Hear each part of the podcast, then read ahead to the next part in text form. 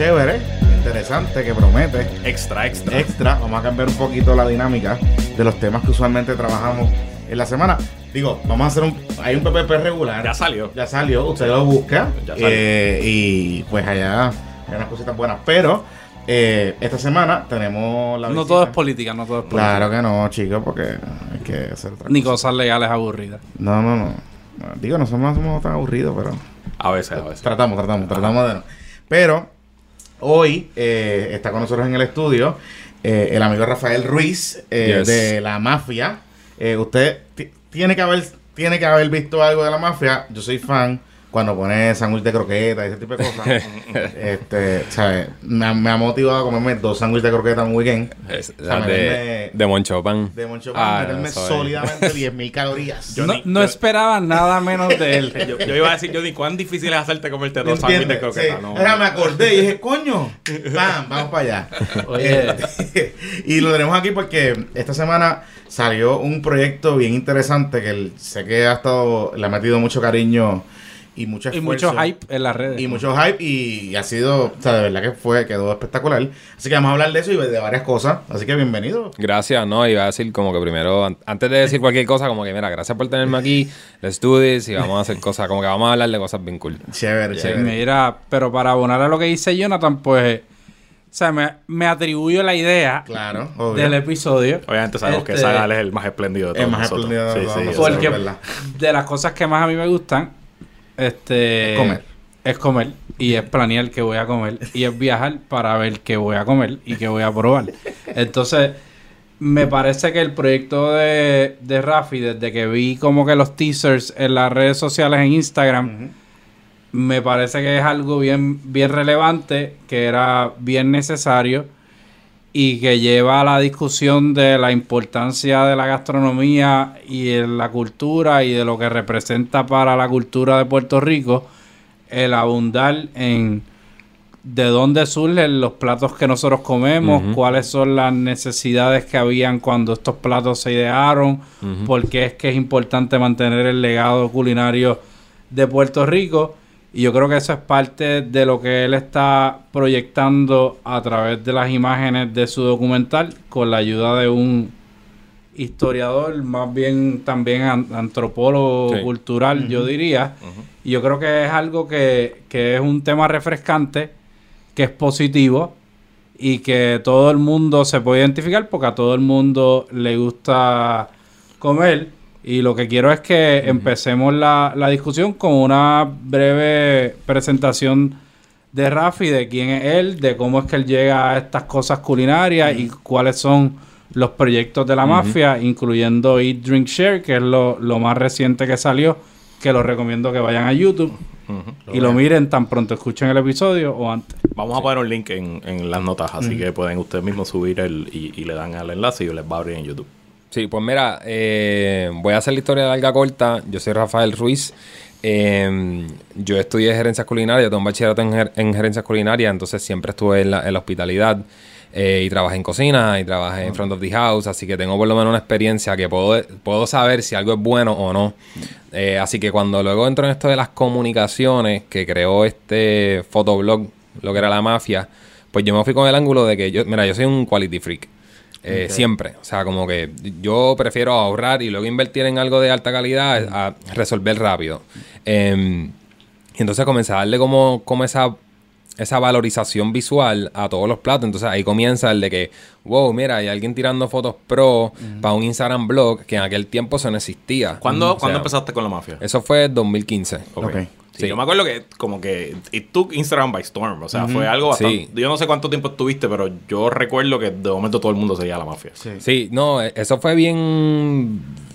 Yo creo que right time at the right moment. Tú sabes, de esas cosas que. Y con la visión correcta, porque yo comencé a, a, a no coger un crédito como un blog y a decirte a ti, como que, mira, mira lo que tú te vas a comer y no, mira lo que yo me estoy comiendo. O sea, esto no es algo mío, esto es algo tuyo. Esto es más, esto es más tuyo que mío. Se ve una conversación. Exacto. Una dinámica Sí, sí. interesante. Y entonces siempre, siempre con eso de la calidad y poniéndolo de la foto y entonces manteniéndome anónimo comenzó a dar esa, eso mist- misterioso. Entonces se llama la, antes era Food Mafia porque siempre tuve la intención de ser anónimo. Ok. Entonces Claro, tú eras como un Banksy de, de los Ah. blogs.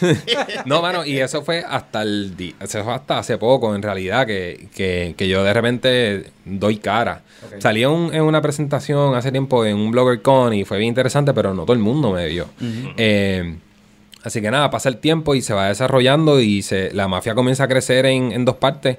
Uno como plataforma digital y otra comienza a crecer como servicios profesionales porque ya me buscan mucha gente para hacer fotos del menú, un video de restaurante, hasta que hoy día, mano, uno... Sí, to- yo- todos los restaurantes de momento querían su marketing en redes Sí, al estilo Sí, la mafia. Y Sí, sí, sí. Hay, hay veces que yo estoy así scrolling Instagram o, o Facebook y veo una foto y es como que esa foto, ah, sí, esa foto la tiré yo. Ajá. Como que es que ya no es que han sido un montón, es que ya, o sea, ya mi foto tiene un estilo. Claro. eh, que pues uno, uno puede también inspirarse en ella, como yo me inspiro en, en muchas personas alrededor del mundo, pero eh, sí, mano, la mafia básicamente ya es una plataforma que, que se enfoca en, en comunicar las mejores oportunidades que hay. Y eso quiere decir que para tú tener las mejores, tal vez no tienes un volumen y no eres un blog de volumen y de post constante, pero cuando algo sale, tú te puedes sentir seguro de que, oh shit, tú sabes, eso es bueno.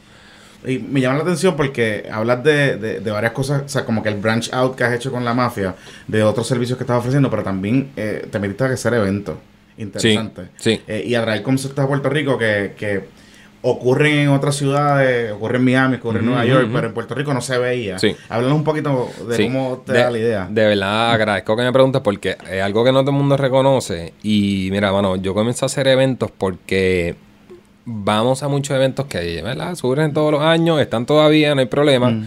Pero es tanto lo que se produce que no hay calidad. Ok. Entonces tienes lugares que supuestamente son top haciéndote una porquería. Mm. All the respect, o sea, entonces yo, yo digo, mano, yo tengo una gente que busca una experiencia completamente única, no comen cuentos, tienen un poder adquisitivo que aunque estén un poquito, tú sabes, apretaditos, se manejan Sí, sí. y, y Podemos tú sabes, gastar los chavitos los eh, podemos exacto. meterlo, o voy con pana, entonces compartimos, entonces gastamos menos.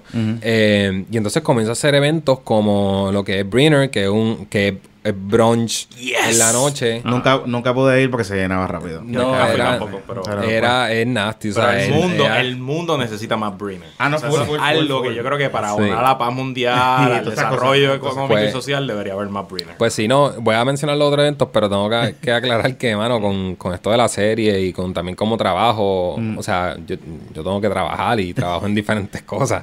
Eh, no es todo bloguear, porque si no, donde uno vive. Eh, los eventos tuve que como que bajarle porque en verdad, mano, hacer, Toman tiempo. ah, hacer Sí, eventos. sí. Sí, revolú. Sí. Son O sea, mano, y, y tú sabes. Y de la manera que tú lo haces, o sea, que, que Sí. la mafia la hacía era, es otra cosa. Sí, De- sí, no, de yo me voy, el, el branding, o sea, para mí siempre, cali- lo- de nuevo, calidad y ese branding que tú te sientas que tú estás en un ambiente cool y que vaya al respecto de lo que estás comiendo. Entonces está Brinner, luego estuvo Beef Pit, que Beef Pit es como un barbecue neón, habían videojuegos como que super cool. Eh, entonces ahora te- tengo uno nuevo que se llama Alta TD y es All You Can Eat, como si fuese speed eating. Oh, o sea, es como si en vez de speed dating, es como speed eating. Entonces tú te sientas con quien tú estés eh, y el tema, por ejemplo, es sushi. Así que tú vas a tener muchos carritos con sushi pasando. eh, y entonces, forever. entonces tú tienes, tú, tú pagas una cantidad fija y tienes una hora. Se te pone un reloj y te pedimos, ¿verdad? Que no lo toques. Suena y es como que o te vas o quieres otra hora. Y tú dices, pues quiero comer mundo va a más. querer dos horas. Ya, Sí. obvio. o sea, eh, y, y claramente, ¿verdad? Fomentamos a que uno sea justo con quienes están en fila y eso de que, mira, mano, si, por favor, come, no seas como que, ah, me senté para atrás porque está cool, pero el punto es speed eating, Claro, sabes. Eh, y, mano, hay, hay, hay más. Tenemos Hobbs, que Hobbs es uno, ¿verdad? Ya más exclusivo. Eh, la entrada está siempre como que en 100, 120. Tuvimos uno que estaba en 150, donde cogemos de verdad ahí de los mejores restaurantes y hacemos como un bar hopping, pero es restaurant hopping. Y en cada uno pues pruebas tres platos o cuatro y al Eso final de la nice. noche...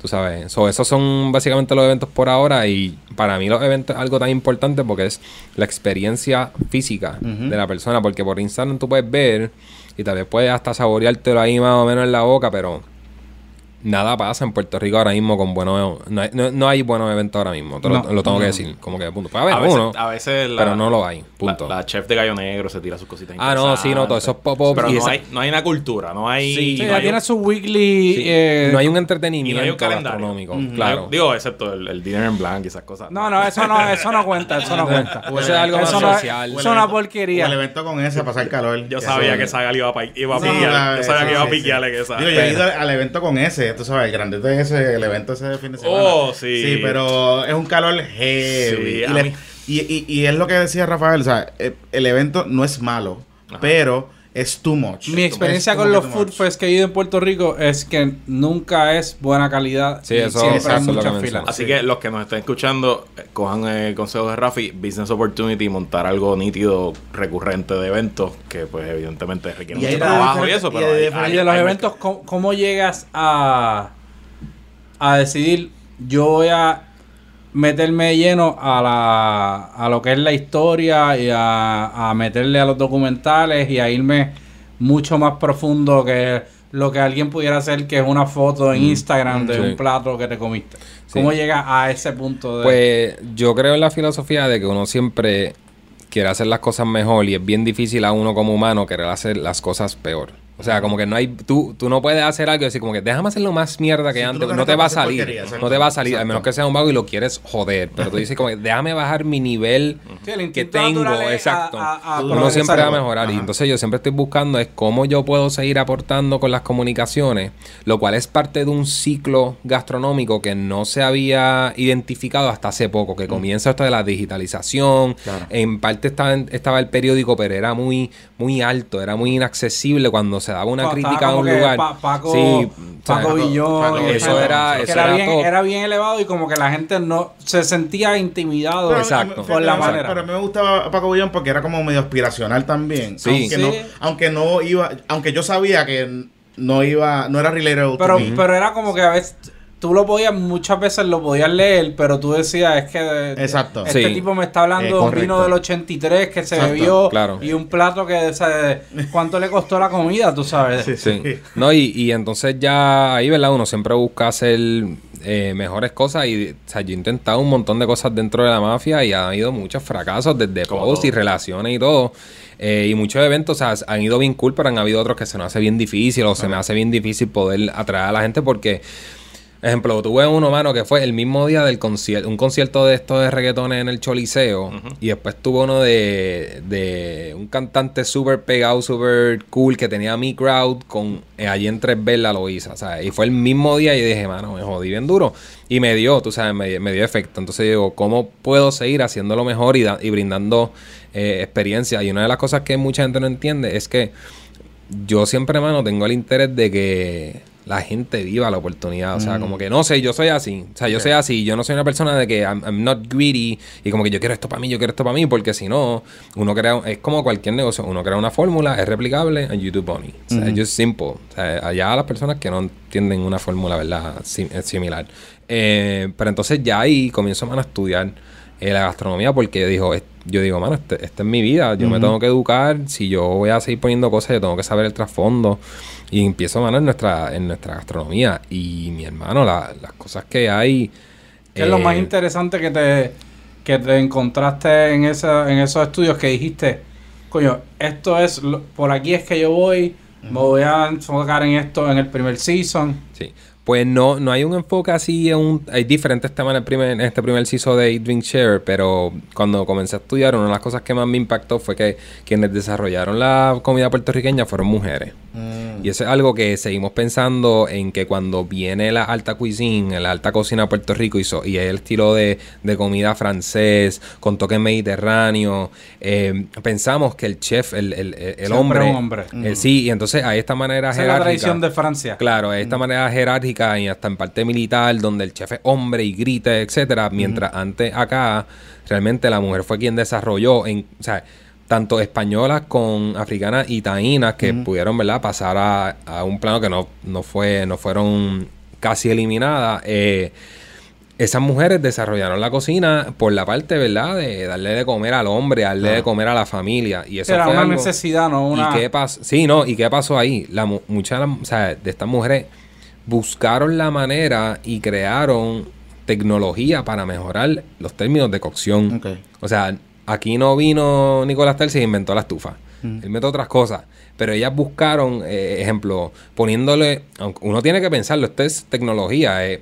Si estoy usando fuego, ¿cómo yo puedo cocinar un arroz para mucha gente y que no sea eh, eh, eh, profundo? Que no se queme. Porque se, ma- se mamogoya. O sea. Entonces comienzan a, a- a traer cosas, el caldero más ancho, más plano. Entonces tú dices, eh, este es Está algo- pensado, o sea, esto que- es algo que se fue evolucionando y fueron mujeres que lo la hicieron. necesidad de los recursos, de los ingredientes, crearon Sí. el... Sí, o sea, fue- que la gente puede pensar a la, olla esa de arroz que tú conoces que has visto toda la vida. O sea, alguien tuvo la visión pensó- de no, sí, decir, claro. o sea, Claro. De pa- hecho- si vamos a cocinarle para tanto, pues eh, lo estamos cocinando en fuego, no hay electricidad. Y Y- en ese primer episodio de, de, de Eat, Drink, Share, eh, ella te explica en uno de los platos que, que tú estás documentando que ella lo cocina como su mamá, con leña arriba Y con- leña y abajo. leña abajo. O sea, que es una, una técnica distinta, ¿no? Sí. Yo presumo. de- Sí. Eso es en medio del, del infierno. No, mano, estuvo... Eso, lo- eso es uno de los métodos que usa este Francis Molman, que se Ay, especializa mano, por, sí. por, por cocinar en fuego. Y, y él, él le llama eso como El el, el infiernillo, algo así. Sí, o sea, son, son técnicas que nosotros desconocemos y que en parte hemos, hemos olvidado, ¿verdad? Por, por esta parte de la industrialización y americanización que tenemos, que no, ¿verdad? En parte, y cuando lo digo es la parte de los Estados Unidos, ¿verdad? Y, y que somos un país que recibimos el 85% de nuestra comida importada. Entonces, de repente, no- nos olvidamos con el fast food, el TV dinner, el super chef, el TV chef, tú sabes. Y de repente, cuando viene esta, este- y nos invaden y comienzan, ¿verdad?, a explotar nuestra isla con como diferentes recursos, donde eliminan el azúcar, siendo Puerto Rico el principal productor de azúcar eh, para los 1800, eh, y después, ¿verdad?, el maíz también hasta lo exterminan. Hoy, hoy día no nos están exterminando, pero no, no, nos están arrasando con los GMOs. Y eso es algo que la gente no entiende, pero al final eh, nos hicieron olvidar esta gastronomía cuando comienzan a decirnos como que vengan a la ciudad y el ejecutivo y el Wall Street es lo que vale y el jíbaro un morón. Porque le pusieron el término jíbaro al del campo. Claro. Y hasta el día de hoy pensamos que el del campo eh, es un morón. Mira, tal vez no son unos morones, tal vez no tienen la educación escolástica que tú y hablan inglés, francés y portugués. Ah, nos jodimos, y fuiste a Harvard, pero intenta ser un cabrón lechón. Exacto. Intenta ser un cabrón lechón, entonces tú Intenta vas... ser una cabrona capurria. Eh, O no, intenta bregar exacto. con el dulce de coco ese, ese. dulce de tú coco se veía intent- cabrón. Eh, no, de verdad, de verdad. No, y voy a contar la historia. Voy a cont- yo voy a sacar un blog. eh, eh, y vamos a sacar. Y voy a esperar a que esto salga y después saco el blog. So, estoy comprometido con eso. Muy bien. Eh, y rápido, esta es la historia. Eh, mi papá es médico. Y él tiene su oficina en la parte eh, nor- noreste, Canovana y lo que es Loíza. Él tenía una sede en Loíza donde atendía básicamente a todo, a todo el mundo. Él era una persona que ayudaba a la comunidad y auspiciaba equipos de pelota y de baloncesto y ayudaba a reconstruir unas canchas. O sea, así que era- siempre, yo creo que saqué eso de él, que hemos sido bondadosos siempre. Y una de sus pacientes era esta señora que en esas comunidades se ha mantenido la tradición de regalar como tradición de y apreciación de las gracias. Como que el doctor me ayudó, gracias por tal Toma. cosa, man, Y le llevaban arroz con jueyes, salmorejo, le daban de todo en Ziploc. Entonces nosotros teníamos ya en casa como 50 Ziploc, tú sabes. Y, y, y entonces había esta señora que llevaba como unos lingotes envueltos en papel de aluminio de dulce coco. Y él llevaba eso como una vez al mes a casa. Y llevaba dos o tres. Así cuando eso llegaba, la familia, o sea, yo, mi mamá y mi hermana era de que a cucharaditas porque teníamos que rendirlo, pero Sí, sí, estaba sí, cabrón. Salvaje, Entonces era como que o me lo como frío de la nevera o lo puedo calentar un poquito al microondas y era como que, pues yo no sé, porque en verdad tengo tres cucharaditas hoy porque eso hay que rendirlo. Sí. Eh, tú sabes, el único que tenía ahí la potestad de meterse uno entero en mi papá porque, pues, tú sabes, él lo trajo. El Eh, doctor el mano, doctor, y bueno, tú sabes, Se lo gano. tú sabes, pues, ho- hoy día, ¿verdad? Las familias cambian y, y, ¿verdad? Y, y se, se separan y eso es parte de, de muchas familias, lamentablemente, pero el, ese dulce de coco dejó de existir en mi casa. 20 años después, yo voy a este lugar y pruebo un dulce de coco y digo, espérate, vete para el carajo. Yo texteo y yo digo, el dulce de coco de aquel tiempo es de aquí. Y me puso, sí, ¿por qué? Y ahí es que yo encuentro el dulce de coco del Burén de Lula. Wow. Que era ese el que te Que llevaba. era ese que te llevaba. que era ese. Y, Buena historia. Mano, Sí. y esas son cosas que, mira, se me paran los pelos porque esas son cosas que Y tú llevabas pensando Eran- como que en ese sabor por 20 años. A mí se me olvidó. No, es que a mí se me olvidó. Pero te volvió tu niñez. A mí O sea, sí, es que a mí se me olvidó. positivo, a mí o sea, se me olvidó. que- Y ese es, y ahí donde está la pendeja que dale un boricua que se fue hace 30 años de Puerto Rico, dale un tostón. Ujú. Papi, el baño, el yo, hay muchos Sí. que llegan a Puerto Rico y lloran cuando comen porque es overwhelming, porque Claro. es que te lleva a tu niñez. ¿Y qué pasa? Con, con hoy día, con todo esto que está pasando y el hamburger y el, el, el chili, estas cadenas que no nos dan Y los nada, fucking Subway. que son, que te lo tengo que decir. nos vamos a pichar. No, no, y que, No, que, no, que lo tengo no. que decir. No son- los queremos, no los necesitamos. Son- verdad, sí, si nos quieren llamar, nos pueden llamar. son, son tan... Nos ponemos a dieta. son- no, y, y tienen tanta, ¿verdad? Tantos elementos químicos que son, son ricos, saben bueno, a, Sí, a nuestro sí, paladar sí, sí. saben bueno. Nos olvidamos, mano, y de repente tenemos que esperar a la Navidad o ir más allá de, de nuestra casa o de la esquina cercana de la conveniencia para probar nuestra cultura. Entonces lo decidimos hacer en momentos especiales. Así que nosotros reconocemos que nuestra comida es especial. Entonces, ¿por qué no la bebimos todos los días?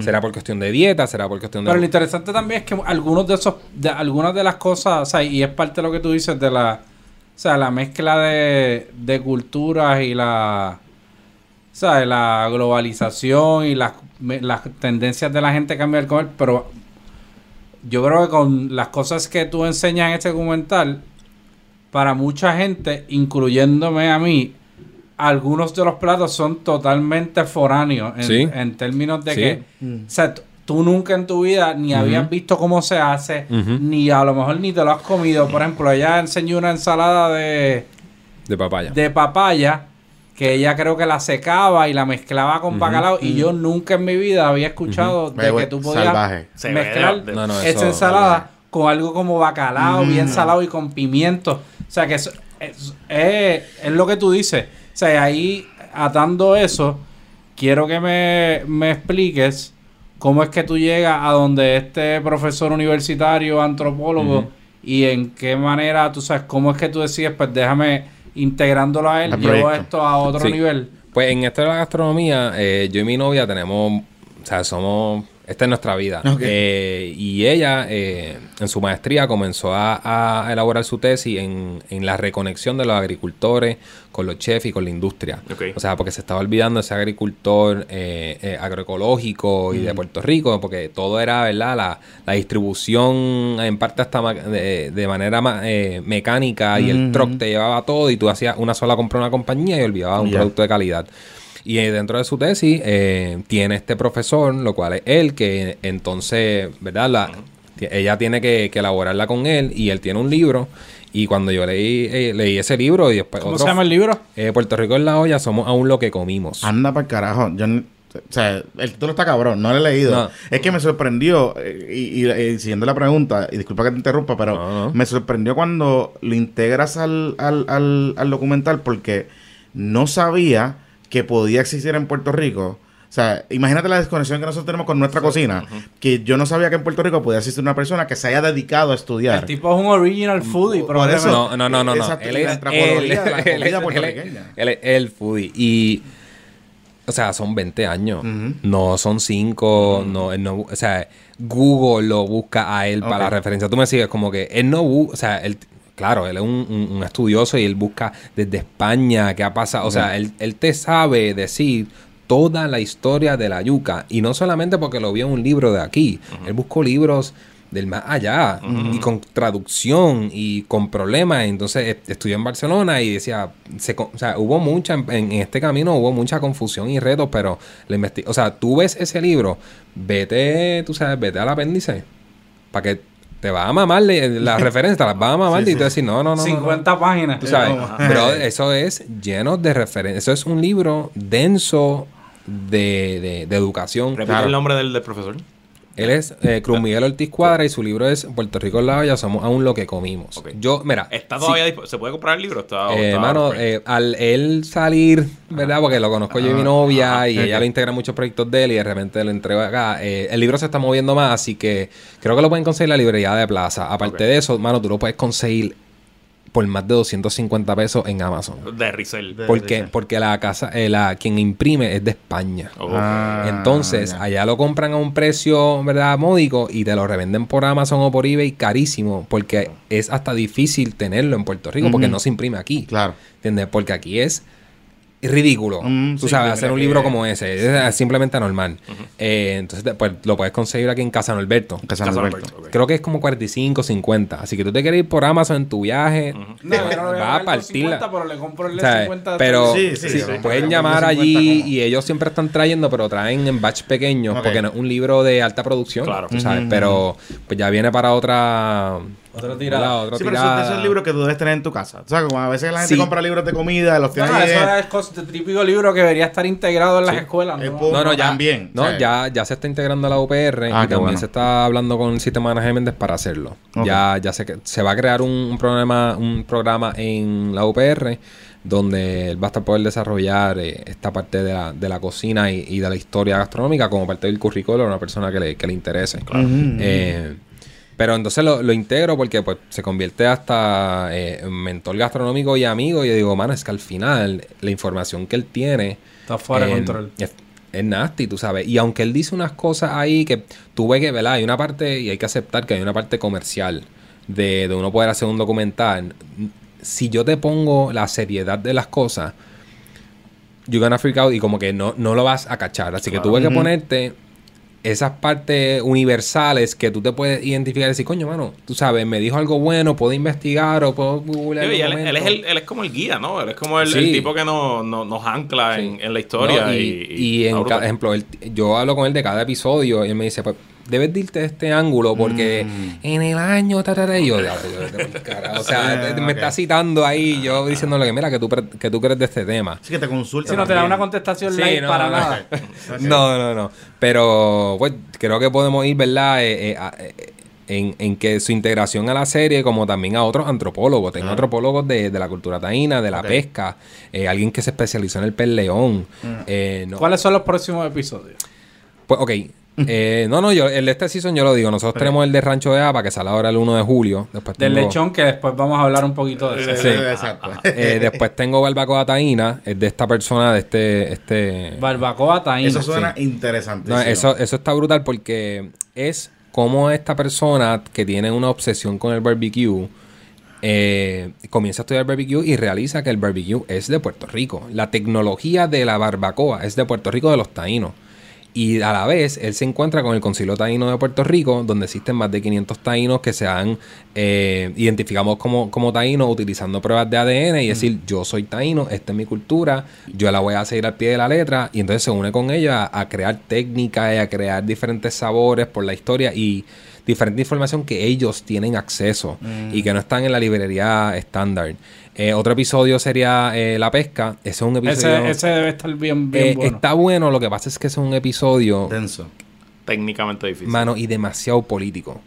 Hay El tema de la tanto pesca es bien- de la bien pesca político. Sí. que, mira, mano, yo lo quiero sacar y yo le voy a dar a todo fuete, pero si fuese por alguien que produce, decir, no, no, no, esto sale después porque esto es una hora.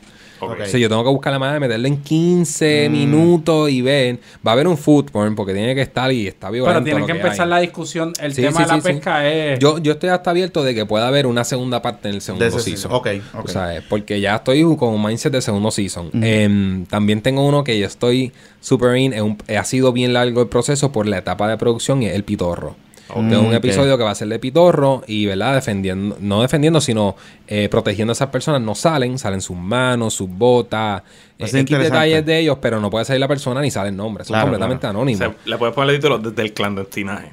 No, no, se llama, pi- se llama pitorro clandestino. Ah, ok, ahí ok. está, para poder hablar claro y que la gente vea y dice, clandestino, pero el pitorro no es clandestino. Sí lo es, pero ya han salido unas marcas comerciales que están, ¿verdad? Eh, eh, echándole un- Apropiándose, apropiándose apropiándose de lo que es el sí, pitorro sí, sí. Y, no, y, no- y no es y no es pitorro. Sí, no. se deje meter las cabras, no es pitorro. Eh, y, y- Y el que le eso. pusieron marca Pitorro sabe malo. Ah, malísimo. Oye, Oh, te voy a preguntar, te voy a preguntar, Rafael. tampoco nos vamos a auspiciar. si no hay eh, un elemento delictivo, no hay pitorro. Sí. Y eso es lo que lo asegura. Pero yo te voy a preguntar sobre la producción, porque me llama la atención y, y en estos días eh, han salido varios proyectos. Eh, Valeria Collazo tiene un proyecto preforzado que es, es digital de entrevistas también, que está buenísimo.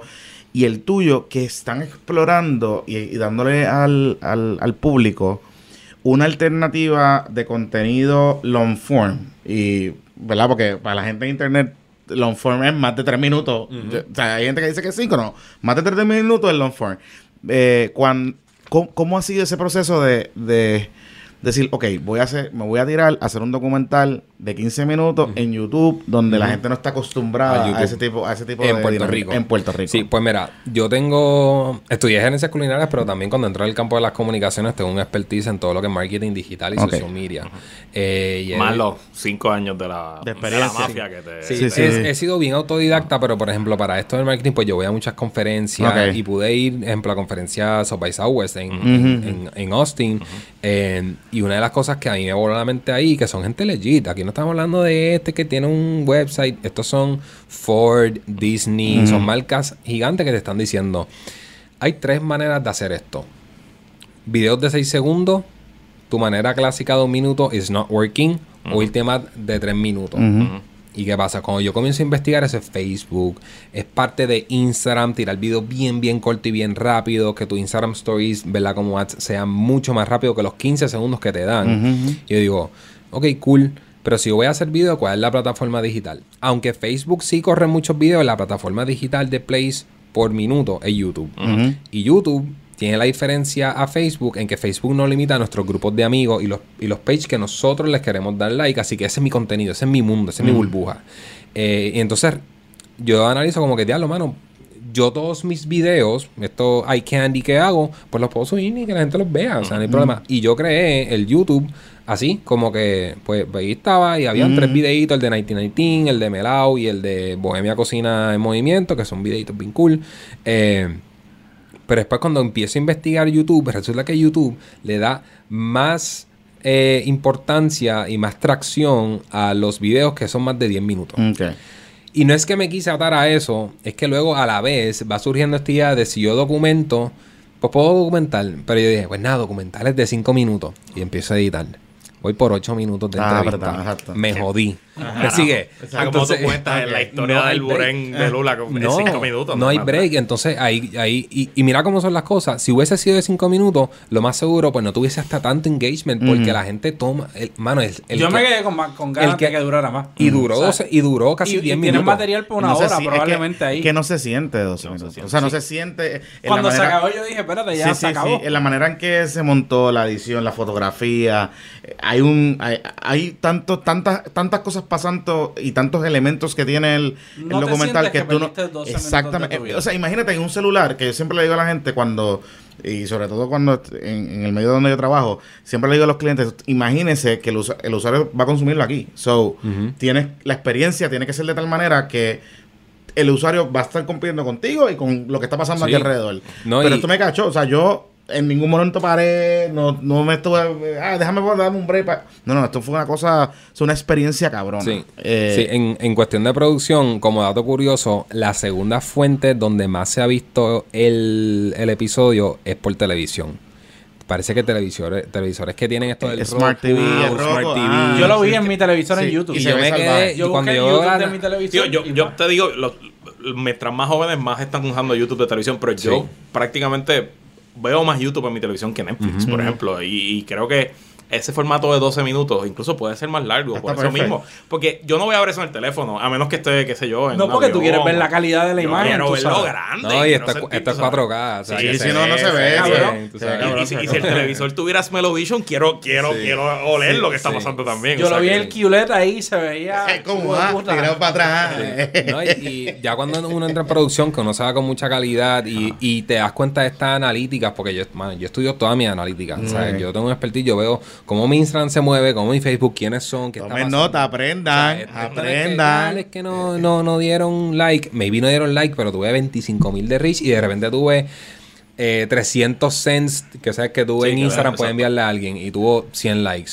Mano, al final del día, tal vez la persona ve la 300 superficie. cents es un cojón. Pero Un por cojón. muchacho, entonces Sí, sí, ha pasado sí. que llegan hasta mil y la foto puede tener 400 likes. Sabe, o sea, es súper bueno. Pero ese, eso es Instagram. Pero cuando empiezo ahora a estudiar YouTube, eso es una anormalidad de información del comportamiento del usuario y para yo decir como que, diablo, el boricua se está metiendo a un televisor y está cambiando su mindset en que al yo oprimir YouTube, yo voy a ver un video y yo no voy a ver Correcto. algo corto. Eso es lo que te yo iba a decir, estoy que- listo para ver 10 minutos Contrario de a. Facebook o a Instagram, YouTube es un destino para videos. O sea, tú entras a YouTube a ver videos. Tú no estás allí pendejeando con, con el meme del día o Sí. con lo que está haciendo tu familia que Y- está de y no viaje. está- tú, y- tú vas a eso. Mano, y ejemplo, esta parte de los, a mí por lo menos todavía no me salen lo de los ads. Ok. Por ejemplo, en Facebook, no importa quién tú eres, tienes un ad Tienes casi una- hasta no- dos en el no mes o tres y, no, te pagan nada. Exacto. Y por ejemplo, yo, como ¿verdad? analizando, que hago las millas que estoy viendo que esto está corriendo, no está viral porque tenemos, yo creo que hoy ya en dos días 6.500 views, que para Puerto Rico Es un montón. eso Es un montón, estaba Eso rápido. es un montón. Sí, porque Está- es otra cosa que la, la plataforma es Sí. un poquito Es- difícil es- para Está calar. teniendo eh, 100 views por hora. Esa es ya Y lo- la, la matemática. Y lo que te vas a dar cuenta eh, es que cuando tengas los 12 videos arriba, pues como, como ese contenido nunca, nunca... La gente los evergreen. ve más de una O vez. sea, la Sí, gente lo- no, sí. no, y es evergreen. El que te descubra en el video 10 va a ver los otros 9. Sí, o sea, que en no, ese sentido, definitivo. esa es la- esa Sí, es la el- verdad. el Netflix, el Netflix Sí, sí, style, sí. o sea, yo voy para atrás y voy a Sí, buscar sí. todo. Y algo bien interesante cuando empiezo a analizar esta información, busco la de Facebook y pongo al lado de la de Ajá. la de YouTube. La de Facebook, el tiempo de retención es de 6 a 8 Sí, segundos. porque ese es Facebook. El tiempo de retención y tiempo promedio del usuario en YouTube es Cinco 5,45. minutos, te lo creo, sí. ¿Qué? Es O sea, tú me acabas de dar a mí, o sea, mil veces más de lo que Facebook me da. No hay break ahora mismo yo me vaya para Facebook. Ahora que si puede haber una estrategia en un futuro de Facebook, que ya la tengo set, claro que sí. Claro. Porque sé cómo voy a poder seguir, ¿verdad? Retroalimentando todo.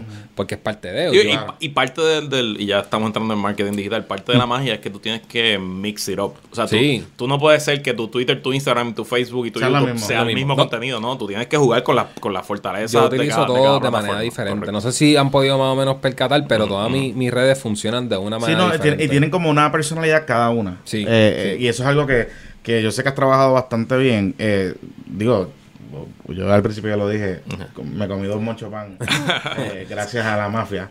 Este, Todo el mundo se ha comido par de cosas. ¿cuál es que- la cosa, ¿sabes? Me la encajé. Y, y- y- Y le mandan la foto, vamos para allá. para allá. Entonces, la cosa es que volví y le comenté, me metí dos. Y gracias. Qué rico Seguimos. mucho pan. Y, me- y te llevaste la libra pan para la casa, obvio. Cómodo, cómodo, cómodo. Ese- Bueno, ese- pan está cabrón. Eso es, eso es otra cosa. Ay, Los puertorriqueños tenemos un nivel alto de diabetes y alta presión. Moncho pan. Está. pan, toda toda la pendeja. Sí. Ahí está. Mira, oye, eh, ok, el buren de Lula. ¿Por qué, además de lo del coco que nos mencionaste, el dulce de coco, que by the way, tienen que ver el documental porque se ve cabrón cómo lo hace? Está Yo estaba viendo el, el- lo que ella hace que es con calabaza y, La cazuela. y la, la cazuela. Ella tiene como un aditamento como- donde ella está. Son guayos. Wow, Son guayos, wow. pero y le mete la mano pelada pero, al ay, guayo. Ah, yo lo decía, esto es, ah, yo estaría con el dedo cortado. de Ese pelado, pelado, pelado. Wow. Eso es un guayo de la manera tradicional, Exacto. don- como lo hacía su mamá. Ok. Eh, ella no tiene el chiqui chiqui este de que tú Ah. compras allí. El de Costco, el de Costco. El de- O sea, ah, esos son, esos son cosas y vuelvo y dentro de Yo una- nunca una había visto esa pendejada para yo. Sí, Sí, sí, no, una, una Y yo, tecnología. yo estaba pensando, esto ella lo hizo ella misma, se lo hizo alguien de, de alguien que se especializa en esas cosas. Pero o sea, ra- razones que hay ahí, por ejemplo, es que se quedan cantos de, la- de calabaza. Entonces, cuando tú pruebas la cazuela, tiene ese chunk y tiene ese power y tiene Mm, eso que absorbió sabor. Entonces, tiene lo otro que le crea la textura y, y como si fuese el, como pe- el- lo que pega y lo que une y crea esa cazuela firme. Tú sabes. Sí, firme, todo- pero. Y todo es fresco, o sea, todo es tan fresco, No, o sea, no, todo se ve no. tan fresco. Pero ella está allí Eh, desde las 5 de la mañana. metiéndole. Tú me sigues, que no es este que lo hice la noche antes, ella fresh y, mano, cuando yo vi lo de los cocos, yo le encanto. Esos son unos cocos, ella le dice cocotero, a un tipo que, que está allá y él le consigue todos los cocos. Él también le consigue los bueyes. Eh, ya los bueyes no se los llevan vivos porque ya, ya no está en las condiciones de poder trabajarlos vivos, así que se los llevan en unas bolsitas frescos. Eh, todos los viernes o sábados en la mañana, porque ese es como el tipo funciona. Así Ok. que tú lo tienes fresco a- a- al otro día. Y, mano, cuando yo vi lo de los cocos, que ya empieza a triturar eso. Ujú. Al garete. Ese estuvo cabrón. Eso está cabrón. está cabrón, o sea, está eh, cabrón. y como ella con sus manos, o sea, ahí no hay contaminación cruzada, tú sabes. Con sus manos, tú no puedes ver. O sea, está bien interesante porque yo pongo videos de, de chef y de cocina y tal cosa. Mi hermano, y si yo no, si no salen con guantes. La comida se debe de manejar con guantes. Ay, Empezar los comentarios y yo como que, ajá. Yo, mano, yo le contesto a la gente porque en verdad, número uno, en mi página. Ajá. Número dos, yo tengo una intención de construir. Y si tú vienes con una de que yo soy el más jodedor, si tú no eres hermano, tú sabes. Si fuera mi página y me pones el comentario, Te va a bloquear. Te va a bloquear. Te No, o sea, yo, yo tengo que contestar y, y cuando llega, llega, por ejemplo, Lula y tú ves sus manos haciéndolo, no hay break que tú te quejes. No. O sea, porque es que tiene una magia ahí adentro que cuando yo lo yo, yo estoy grabando y digo, es que cuando tú estás grabando y tú ves algo cabrón, dices, this sí, is sí. it. Tú sabes, este el banger de mi, de, de este capítulo y yo entonces moldeo alrededor de este Claro, claro, O sea, claro. como que es, es- cuan- tan pronto yo cogí ese tiro del coco, que fue el, eh, lo- del, el segundo, de las segundas cosas que grabamos, ya ahí yo cogí vuelo. Pácata. Sí, ese era- ese me voy de este ángulo de sus manos, de la abuela, de, de la cocción lenta, tú sabes, del humo. Y está cabrón porque ustedes ven que la última toma sale de la cámara es de un humo, cruza el humo y sale ella que dice, mi nombre es Mario de la- me llaman Lula. Bueno, para ella aprender, eh, eh, ya ya está un punto, ¿verdad? Y, y hay que ser flexible con ella. Que para ella aprender el, el burén, ella tira desde libros de la telefónica, cáscara de coco, cualquier cosa que se prenda, ella lo tira ahí para el carajo. carajo, que arranque, Entonces empieza a quemar y empieza a, ¿verdad? Esa tinta y esa en parte, ¿verdad? Un poco de contaminación inicial. Eh, ach, empieza a soltar humo. Y tú me ves a mí llorando, pero llorando de que no puedo ver. Ujú. Y conmigo también está, eh, que me estaba asistiendo ese día, y una chef, Natalia Vallejo, que sale en este season, los tres llorando, pero sin fuera de control. Y ella normal. Relax. ¿Qué le Tranquila. pasa a los nenes estos? ¿Qué le pasa a estos nenes, Yo- Tienen catarro ya con el Esto- primer- este- la primera guía telefónica que quema aquí. Y yo, y yo, y yo Y dije... yo estoy 12 horas metiéndola a esto. ¿qué Chacho, no, y yo dije, mano, esto, esto son cosas que si la gente no, no lo aprecia y profundiza y va y filosofea un poco, de la misma manera que del lechonero, de cómo él, mano, mete sus manos con esa, con esa pala y no se quema. Eh, ejemplo, yo metí mi cámara, tengo unos tiros donde meto mi cámara bastante cerca a lo que es el carbón de, de leña, que la cámara se, se me tumbó por 20 minutos de tan caliente de que caliente. estaba. Estamos hablando que esos son, tú sabes, cua- o sea, 500 grados que hay ahí y la cámara, y yo me cagué encima porque dije, la exploté, la exploté por dentro, la derretí completa y no, no, después volvió, pero yo sabía, pero uno se pone con que puñeta. Y ese tipo, mano, sus manos y sus brazos aguantan ese calor. Tú y yo, tacho de lejos, de lejos así, y él ahí, tirando y dice, no, no, no, no, no. Mira, oye, eh, digo, porque a mí me sorprendió que Saga el- me dice, cabrón, eso es el burén de Lula. Y yo dije, hay que llevar a Saga Hay que llevar a Saga, o Hay sea. que llevar a Saga para pasar calor allí. Sí, sí, porque tú sí. sabes que Yo, él le dice meto que... pa- yo paso calor para comer. Ah, ah, ok, No para ver un cabrón hablar. Ok, ok, ¿Entiendes? ok, ok, ok, O sea, muy y, bien, muy y bien. hago fila para comer. Ok. No hago fila para hacer un carajo más, pero si hay que hacer dos horas de fila Exacto. para comerse el hamburger Dolce Bar en Chicago, Eh, se vamos, hacen las o sea, dos horas de fila allí. ¿Entiendes? Pero, pero vamos a hacer fila para el burén de Lula. Ah, que se llena bien cabrón. Yo, yo de verdad espero que ella... con Rafi, papi. Sola. no- Nos Sí, conecta allí, tú si sabes. es así, voy a tener que una guada charter, porque en verdad todo el mundo está, mira, vamos. Eh, pero sí, yo de verdad espero que eh, este trabajo sea un trabajo que también impacte económicamente. Claro, o sea, claro. que no solamente este weekend, yo sé que va a venir turistas y va a venir gente que cuando puedan, ¿verdad? A su paso van a ir, o sea... Digo, y le pusiste subtítulos, o sea, que estás pensando Sí, en que la no, no, cosa no. se vaya, Sí, sí, se vaya- y- O sea, lo traduciste al inglés en, en los subtítulos. eh, y espero que vayan a impacte económicamente. Y la razón de los subtítulos es por, y si se dan cuenta, la marca y el canal es completamente inglés. Mm, Ok. ok. Y yo soy, mano, yo soy puertorriqueño y el español es nuestro idioma y Sí, estoy orgulloso del Caribe y Latinoamérica, Sí, sí, pero sí. No es cuestión de, de- Somos- de los Estados Unidos. es que Es somos- cuestión de que el lenguaje de la hospitalidad en el mundo es el inglés. Y tengo que aceptar, y yo tuve que decir, o hago subtítulos en cinco idiomas o me voy solamente en Pero inglés. bueno. Y yo, y yo, yo te, te- te cuento porque está, está igual que tú. Mi amiga Miriam de, de Puerto Rico Eats, cuando ya lanzó de, de su, su blog, al principio, principio, en el 2013 o 14, yo le dije, hazlo en inglés. Hazlo en inglés, porque no hay mucho contenido de Puerto Rico en inglés. Y claro, pues nosotros nos hablamos para nosotros, pero nosotros somos 8 millones en, en, en- a todos en del cuando tú sumas a los puertorriqueños, pero el mundo entero es el mundo entero. Sí. Entonces no le puedes pedir a la gente, primero, para que vengan a conocer nuestra cultura, nuestro país, nuestro destino, que sepan español también, tú sabes. Es como que hazle, hazle la cosa Pero es más bien, fácil. es bien importante lo que menciona Rafi, eh, eh, en el sentido de que el idioma de la gastronomía a nivel internacional es el inglés. Y esto no es una cuestión de, de politiquería, No, de no, coloniaje, ni- o sea, el- el- Podría- es, una cuestión, es una cuestión número uno comercial, obviamente, porque al final del día esta gente tiene que, la gente Sí. tiene que ir a pagar ahí a comer. El punto para es que llegar a la más gente posible. Y, y exactamente. Entonces, al final del día, yo creo que en la medida que nosotros entendamos eso en Puerto Rico, que a veces cometemos el error de hablarnos en nuestras burbujas y, y creernos que no las sabemos todas, en la medida que nosotros podamos entender eso y que tengamos que salir fuera Sí. de, de la frontera y que venga más gente, Sí. pues mejor. Sí, porque el- la misión verdadera de, de esto es poder llevar nuestra, nuestras raíces gastronómicas al mundo. O sea, yo aprecio, quiero y amo y gracias por el apoyo de puertorriqueño y del local y del Caribe, pero yo quiero... Mira, la costa este de los Estados Unidos, that's fine. O sea, compañías de aquí posiblemente se encargan de desarrollarlo y anunciar en que esto existe, and that's fine. Pero, y los Estados Unidos, also fine, no hay problema. Pero yo quiero que esto esté, yo que, o sea, y te voy a explicar después por qué surge esta, este push a que vaya al mundo. Y yo creo que esto está, hermano, en México, en Argentina, Claro, en India, en- claro. en, en Francia, en Digo, y España. si, y si se reconoce la música Australia. puertorriqueña, se reconoce en la cultura, pues que se reconozca la comida puertorriqueña, porque no, claro. Sí, o sea, no, y entonces surge porque yo voy a esta conferencia en España, como mencioné.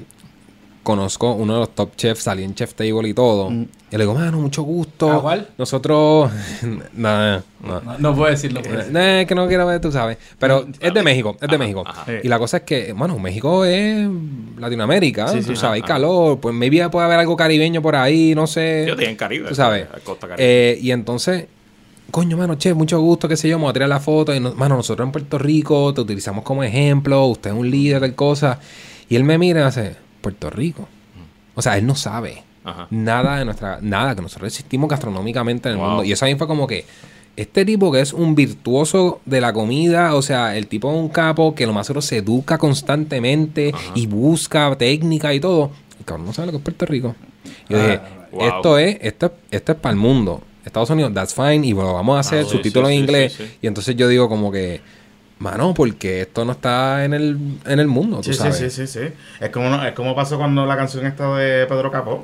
O sea, yo- mi esposa eh, recibió visitantes de Latinoamérica y le decían, ¿dónde yo puedo conseguir cosas de, de la cerveza, de, de medalla, de, la medalla. medalla, de la medalla? Y ella le dice, ¿tú sabes que eso es una cerveza? Ajá. Tú sabes, o sea, sí, sí, no, sí, yo sé que es una cerveza, pero es que no se consigue. Ajá. Y, y era una cosa como que tan, tan loca. Y, y, o sea, y son, son estupideces, porque Sí, al final sí. del día, tú sabes, pero eh, yo sé que, y sobre todo cuando, después de After María, no el documental, sino María de verdad, eh, después del huracán. Post María, post post María, María, para que no para que no nos confundamos. Después de post María, como que hubo este renaissance de Puerto Rico y de la gente en Estados Unidos y de venir a- aquí cuando vino el chef Andrés y José Andrés y, y fue para Loíza también a, a- a varios puntos y qué sé yo, Jimmy Fallon. ¿Te ha pasado de que hay gente que te ha escrito de afuera diciendo, ayúdame a eh, ir a, a diseñar un tour gastronómico, ayúdame Sí. a buscar tal cosa que vi en el Jimmy Fallon, ¿cómo Sí. lo puedo conseguir? ¿Te ha Sí, pasado sí, eso? no, sí, no, y algo que la gente tiene que ver es que, y entenderles que si el mundo nos ve, el mundo viene. O sea, de la misma manera en que tú quieres viajar a Nueva York a ver el, el Empire State Building, Claro. hay gente que quiere venir a ver el morro o el yunque o a comerse un mofongo. Hay gente que viaja y son destination travelers, tú Claro. sabes, y hay gente que va para eso. Y ejemplo, cuando yo viajo y, y no, so- o sea, yo viajo con la intención de comer. O sea, yo, yo hago mi viaje alrededor de comida. Entonces después voy a museo, X cosas, pero... O Somos sea, dos, somos dos. la, la opción, o sea, la opción que hay, la oportunidad de, de, de experiencia gastronómica en Puerto Rico.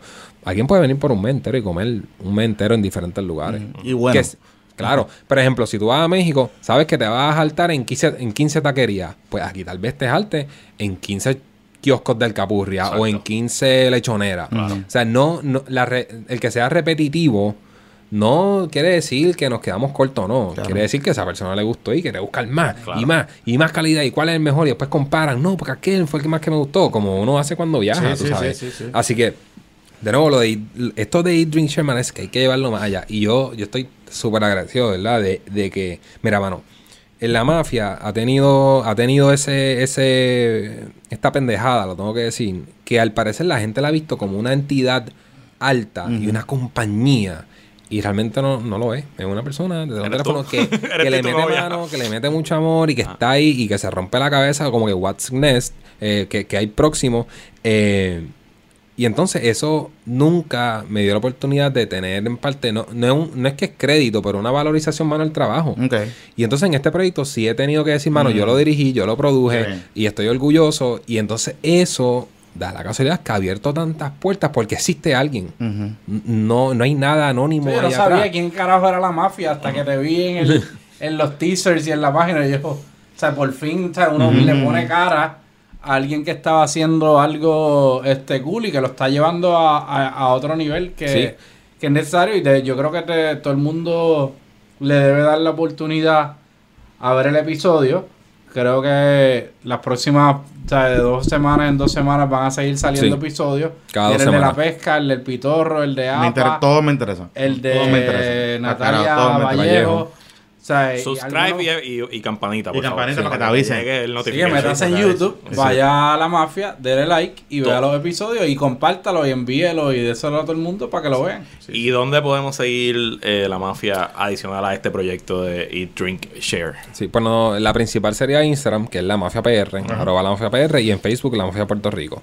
Otra red, pues está Twitter, a veces yo tuiteo cosas que, ¿verdad? El lenguaje de Twitter en Puerto Rico, eh, más conversacional, o sea, un poquito más friendly. eh, Fotuteo, tú dices.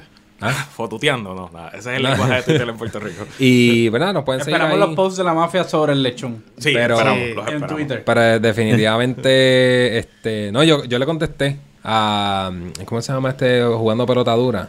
Ah, Ferdinand. Ferdinand, Ferdinand, Ferdinand, que Ferdinand. dijo un tweet extremadamente eh, estúpido. Eh, Dale, vamos a hablar cinco minutos. Ay, eh, lleguemos al Estamos, politiqueo. estamos- Eh. estamos expuestos para el problema, hay que eh, eh. so, esta semana un legislador que no sé cuál radicó un proyecto de petición, by the way. O sea, Sí. no un proyecto de un proyecto que un ciudadano le lleva para declarar el lechón como patrimonio cultural puertorriqueño. De hecho, no es la primera vez. Y, Había una medida, yo creo que en la pasada administración también hubo. y algo. ha sido sujeto... Cosa que no eh, le hace daño a nadie. Correcto. Claro. Y que no- le cuesta chavos no a nadie. Tampoco, no cuesta un tampoco. centavo. Eh, y ha sido pues sujeto de ridiculización eh, en el país. Este ¿Qué tú piensas tú como una persona versada en Pues el tema comen- culinario comenzando por el esto? tweet, esta persona puso que si la- las estupideces de la semana o las noticias que se, algo así. Voy a buscarlo por ahí y lo- eh, me aclaras cuando, eh, cuando lo tenga. Ajá. Jugando pelota. Y yo dije, el ¿cómo- de la le da- Buscar Eso, la está mafia. en Twitter. Yo dije, ¿cómo esta persona que es un reportero, televisión nacional, Bueno, no puede coger... analista, analista. Ajá, no sé, no sé. No. Yo, es que de verdad, de corazón, me- yo, yo lo vi porque un pana mío me, me envió un screenshot. Y yo, ¿qué? Me metí, y contesté. Yo dije, ¿cómo este tipo no puede hacer un research de un documento de 5 o 6 páginas? No te tardas nada. Y literalmente te, te está diciendo, por esto, esto representa nuestra gastronomía. Por ende, si pateo una estupidez, entonces ¿cuál es? Dime tú. Sí. ¿O será que tú... Digo, y La probablemente milanesa de pollo. Sí, Mira. la- ajá, o, o- o sea, Mira, pero, ok, pero mira, probablemente mira lo que puso Ferdinand, para contextualizarlo, porque a los amigos, dice aquí, podemos catalogar esto como el bochornazo del día. Bochornazo. Pro- proyecto de ley para declarar, vaya, ven, no sé, no... eh, Bochornazo yo creo que es un disparate. Ah, normal. Proyecto de ley para declarar el lechón asado como patrimonio puertorriqueño. Eh, y entonces mezcló una mierda ahí de, los de un contrato legislativo y no sé qué carajo. Entonces, la mafia le contestó que se lo clavó, y estoy buscando aquí porque hubo, hubo muchos comentarios.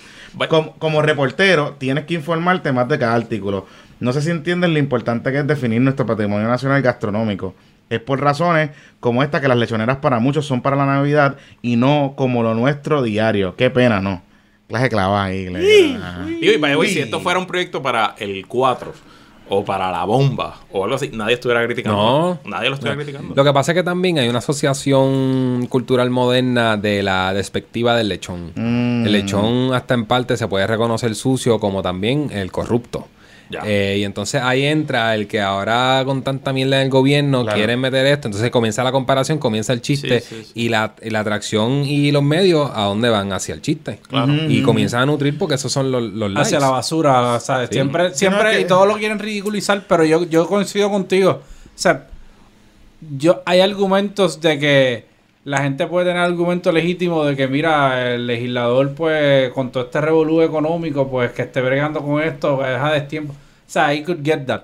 Pero el tú, en los méritos, querer argumentar Es una de que una comida como es el lechón y lo que ha representado para la gastronomía puertorriqueña no amerite el que se le considere como de manera formal como patrimonio gastronómico, pues yo no creo que eso afecte a nadie. Yo creo que eso este, Ayuda. ayuda Da dirección. y, y Y se, le- formaliza, se tiene que seguir. exacto. O sea, se tiene que respetar la, la, la cultura gastronómica. Todos las- los países civilizados y no tan civilizados valoran tienen.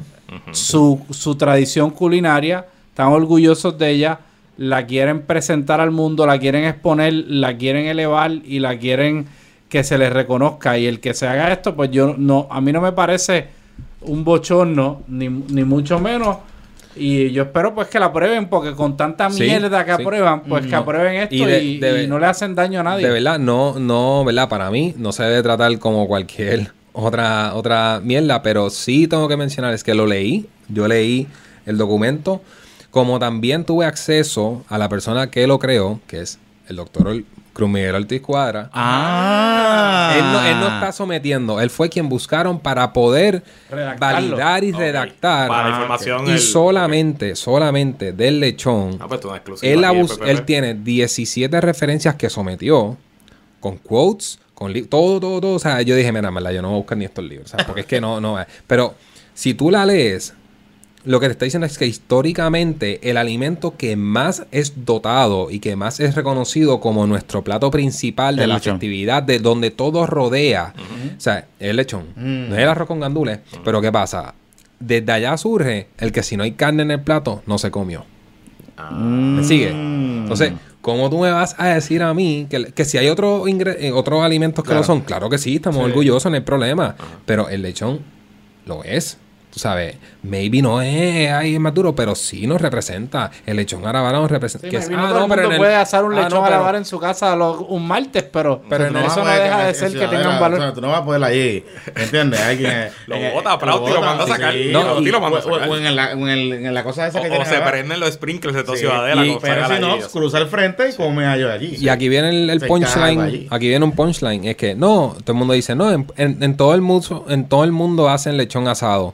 No, Mm. Pero, no, no, no, no. Vamos a decir que muchas veces hacen un lechón asado, hacen técnicas, pero nadie lo hace como nosotros. No. y ahí es donde está la pendejada. Claro. Nadie lo hace como nosotros y eso nos diferencia. En todo el mundo hacen ceviche, Claro. pero nadie lo hace como Perú. Y el patrimonio este gastronómico, ¿verdad? Nacional de ellos es el ceviche. ceviche, claro. y, lo, y lo nombraron el año pasado Y se protege. y se protege Ay. completamente. Es que queremos cagar más arriba. Ferdinand. Es que- Ferdinand, ponte a estudiar. Queremos, Aquí está, se fue hasta los invitados. se pero es que, es que quieren, queremos cagar más arriba del culo. Eso es lo Sí, mismo de. es verdad. o sea, es lo mismo. Es es- eso. es- estamos, acuérdate que el lechón también representa el campo, la cosa. Sí, sí, sí, O sea, y aquí, aquí el chinchorreo está todavía cimentado en que me voy para el campo y me siento cool porque estoy chinchorreando. Es y- como algo foráneo y- para la gente, Exacto. Entonces, realmente no lo es. O sea, eh, Te puedes es- comer un No, lechón. si para sea. nosotros está cabrón, imagínate para, la- para, la- para los turistas. Ah. Elevado a la máxima potencia. Sí, sí, sí, tienes sí, razón, sí, tienes sí. razón. Bueno, Mira, este, vamos a dejarlo vamos a dejarlo hasta ahí, este, porque se puso bueno esto. Se puso bueno, se puso bueno. Si a Y ustedes les gusta la Eh. Todo súper chilling, Uy. bonito. Nos Y gusta. llega esta mierda. Pero es que había que hacerlo. Él, lleva, él lleva toda la semana en Media Tour hablando de cositas y llegó aquí y se jodió. Y lo pusimos a tiro de empangó como los lechones. Ahí está. Eh, eh, eh, bueno, gracias Rafi por No, haber estado con nosotros. Y espero. Seguiremos espero no. viendo los próximos. Exacto, espero no. Vayan al Buren de Lula. Yo espero que si usted escucha esto y no ha visto el documental, búsquelo. Se va a enamorar, va a El ir. está aquí en el show. Y más allá de eso, póngase a estudiar, Por póngase a pensar cuando se coma algo. Igual que usted cuando viaja y, y dice, voy a buscar este restaurante y quiero conocer la historia y por qué se come eso, lo mismo lo puede hacer en Puerto Rico. Sí. Hay un montón de chefs jóvenes que están surgiendo, que están viniendo con una formación Heavy. este culinaria de otros países, que la están trayendo acá con su bagaje, la están interpretando dentro de lo que es la cocina puertorriqueña, los ingredientes que hay disponibles y hay mucho futuro, en mi opinión, en la generación de, de chefs nueva que está Sí. desarrollándose en Puerto Rico y eso es algo que hay que apoyarlo siempre y, y eso no, no puede dejar de existir pase lo que pase con la economía de Puerto Rico. Sí. Sí, bonito. Bueno, Rafael Ruiz de la Mafia en este PPP Extra que espero que haya sido de su agrado. Nos vemos por ahí.